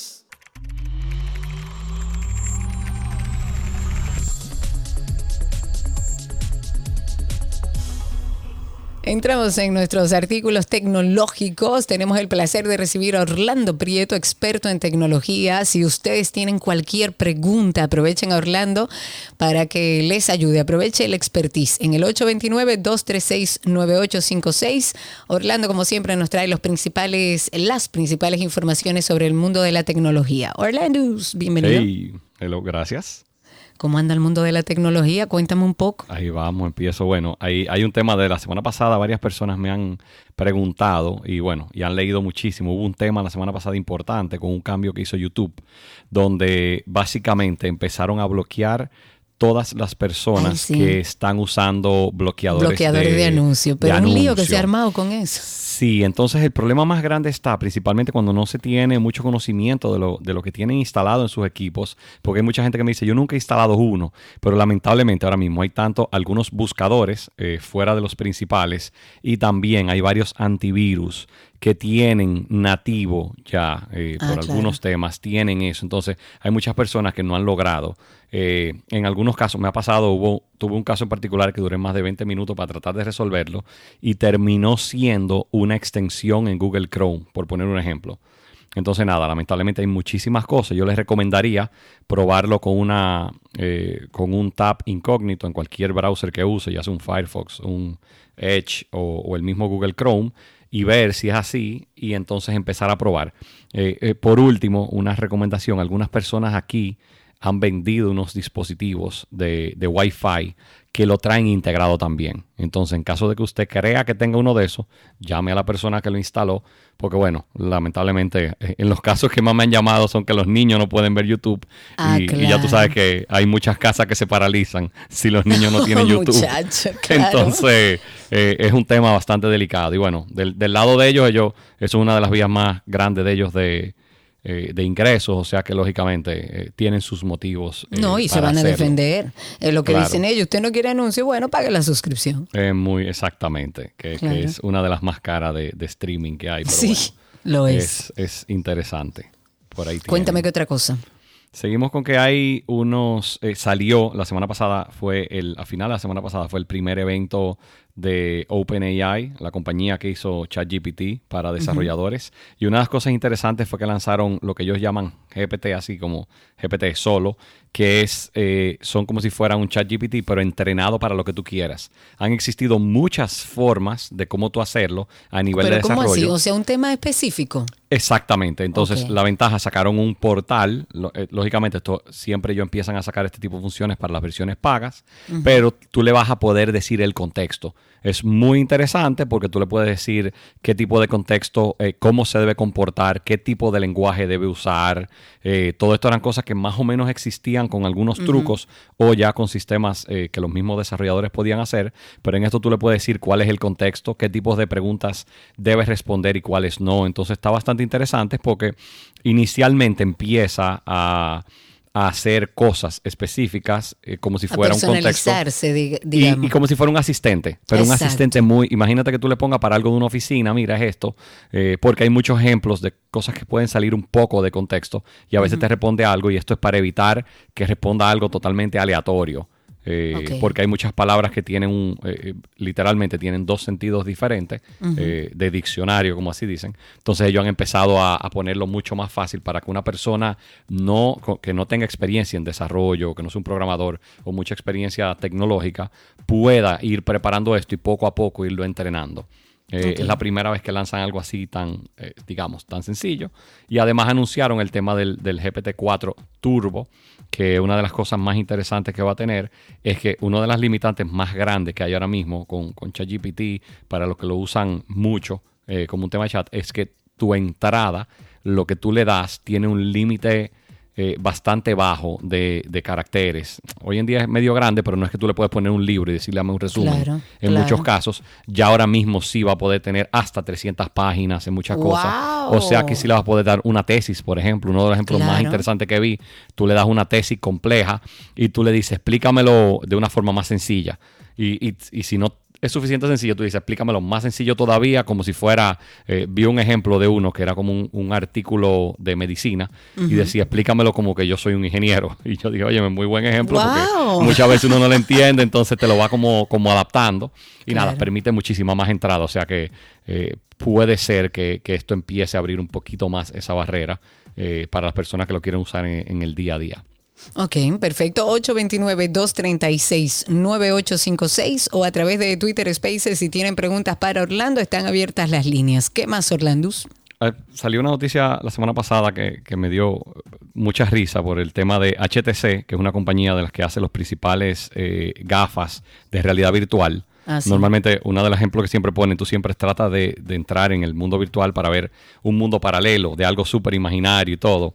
Y bueno, ellos lanzaron, eh, van a enviar ahora a la estación espacial los, unos, unas gafas para que los astronautas puedan ver la Tierra. Entonces, oh, como que uno oh, siempre mira de una forma diferente y me pareció como algo bastante interesante la forma como ellos, es para que las personas puedan ver como ambientes en tierra y todo, y lo quieren hacer, lógicamente, la NASA lo está haciendo como un tema psicológico y todo demás, pero es la primera vez que van a poder enviar eh, dispositivos así.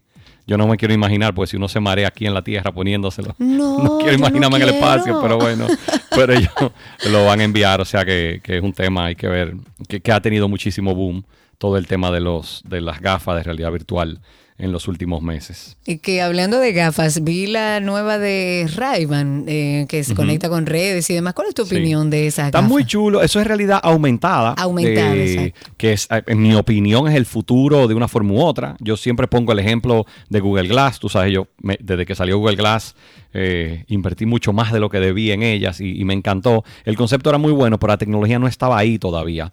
El caso de las Ray-Ban está bastante bien, todavía le falta un poquito, pero en mi opinión, si se logra hacer unas gafas que no parezcan, primero que no parezcan de astronauta, que no sea como una cosa muy grande, que, así son las de ray y que se lea bien el contenido. Es mucho más cómodo, porque ahora mismo eh, el que ya está acostumbrado a tener lo que es como le llaman los wearables, eh, principalmente en la forma de un reloj, para tú no usar el, celular es súper cómodo. El, uno de los ejemplos principales es tú manejando una bicicleta que no puedes ver ni tu celular ni el reloj. Con las gafas tú podrías tener doble aquí a la izquierda, doble aquí a la derecha Eh, o sea que son cosas bastante interesantes. Yo creo que la tecnología todavía no está ahí, le falta un poquitico, pero ya estamos llegando a algo mucho más eh, cerca.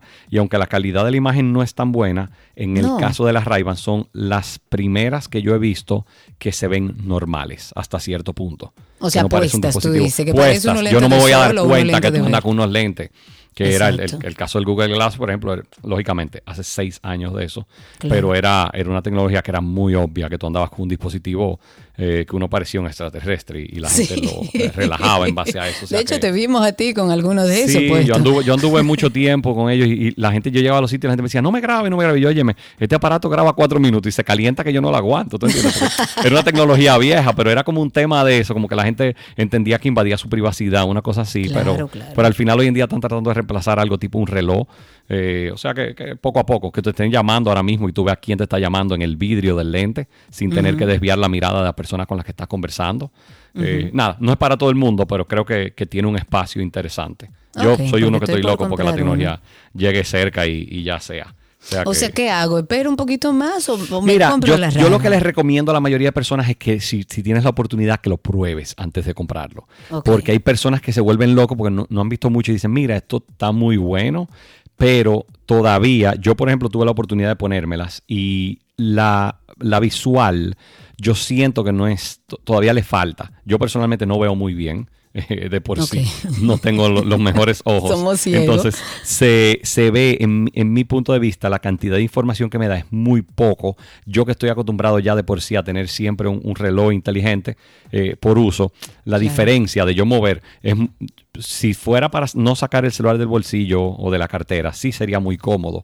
Pero ya de por sí yo estoy acostumbrado a un reloj que el único inconveniente que tengo con el reloj en cuanto a tiempo de respuesta es el hecho de que y esto es una cosa muy personal, cuando estoy hablando contigo ahora mismo, si tú me ves viendo el reloj, la gente de una vez piensa como, espérate, ¿será que está aburrido? ¿Será que quiere cortar? ¿Entiendes? Entonces, es más un tema de cortesía, digamos, cordialidad entre dos personas, fuera del tema del tiempo de respuesta. Pues si me llega una llamada de, emergencia, voy a ver ahora mismo y te voy a decir, mira, espérate un segundo que me está llamando tal persona y tengo que tomarlo. Entonces, ahí es que yo veo que las gafas pueden ser muy interesantes y las ray lo han ejecutado bastante bien. Eh, a, mí no, es mi producto eh, ideal, pero yo creo que estamos llegando. Sí, depende también el uso que le vayas a dar. Finalmente, ¿qué tenemos, Orlando? Google lanzó ahora una nueva, no ha salido aquí, pero parece que va a salir la semana que viene. Lanzó un, nuevo, digamos, un hub, le han llamado, eh, para todo el tema de compras con Navidad y demás. Y, bueno, se supone que cuando tú empiezas a buscar ofertas en, Internet, te empiezan a salir de varias páginas.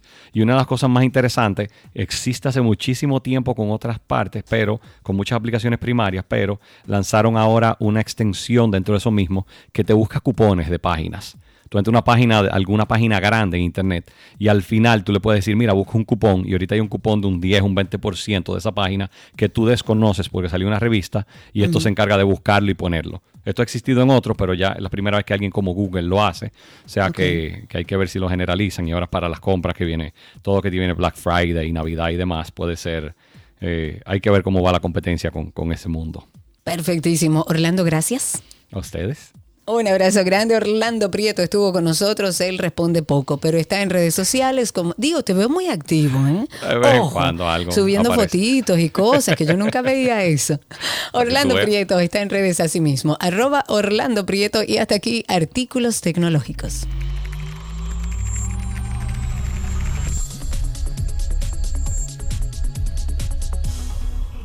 Todo lo que quieres está en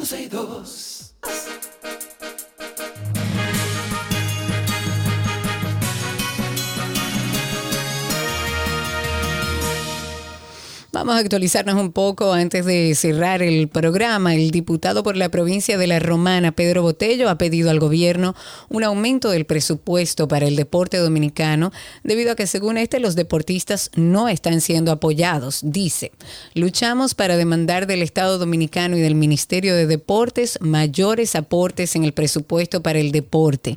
Este legislador cuestionó el aporte del gobierno para las disciplinas deportivas. Él dice que cuál es el aporte que tienen los clubes de deportivos universitarios para que esos jóvenes se conozcan y le den más fuerza a sus clubes deportivos. Y yo puedo agregarle y también tengamos modelos positivos de líderes positivos, de jóvenes que venden otro tipo de cosas. Los principales líderes, y en otra noticia, líderes sindicales del transporte, han expresado su apoyo al proceso de reforma y modernización llevado a cabo por el Intran con la aplicación de tecnología de punta para la mejoría del centro de control de tráfico y la red del Gran Santo Domingo. Los presidentes de las diferentes asociaciones y centrales de transporte dijeron que esa iniciativa va a, a contribuir a mejorar de una vez por todas el sistema de tránsito en el Distrito Nacional y en toda la provincia de Santo Domingo, que ojalá, y a eso hay que agregarle, cumplan ellos con todas las, con todo lo que implica la ley de tránsito más allá de esta modernización, que poco lo hacen. Miembros de la Policía Nacional desmantelaron un laboratorio clandestinos, eh, clandestino perdón, de bebidas alcohólicas adulteradas. Eh, funcionaba en Batella Angelina, eso es en San Pedro de Macorís. En este allanamiento se encontraron y se decomisaron dos tanques con capacidad para 60 y 50 galones, conteniendo en su interior este líquido marrón. Ahí había latas, cubos, galones de un líquido amarillo. Eh, también fue ocupado un saco de carbón orgánico utilizado para preparar estas bebidas falsificadas y dos machetes. Y finalmente, tres meses de prisión preventiva como medida de coerción fue impuesta contra el nacional alemán Gerhard Karl Strasser, al que se le atribuye ser líder de una red que se dedicaba a la explotación sexual de menores de edad en línea. Esta solicitud de medida de coerción establece que el procesado operaba una red criminal dedicada a la explotación de menores, Dios mío, de entre 4 y 10 años de edad donde interactuaban sexualmente entre ellos y con personas mayores de edad, además de explotarlos sexualmente para fines de comercialización vía Internet y captación de dinero por diferentes métodos de envío de divisas. El juez busca garantizar su comparecencia durante el proceso legal y proteger a posibles víctimas y testigos, además de las pruebas electrónicas que se encuentran en los dispositivos secuestrados y en la nube del imputado. Hasta aquí las informaciones actualizadas.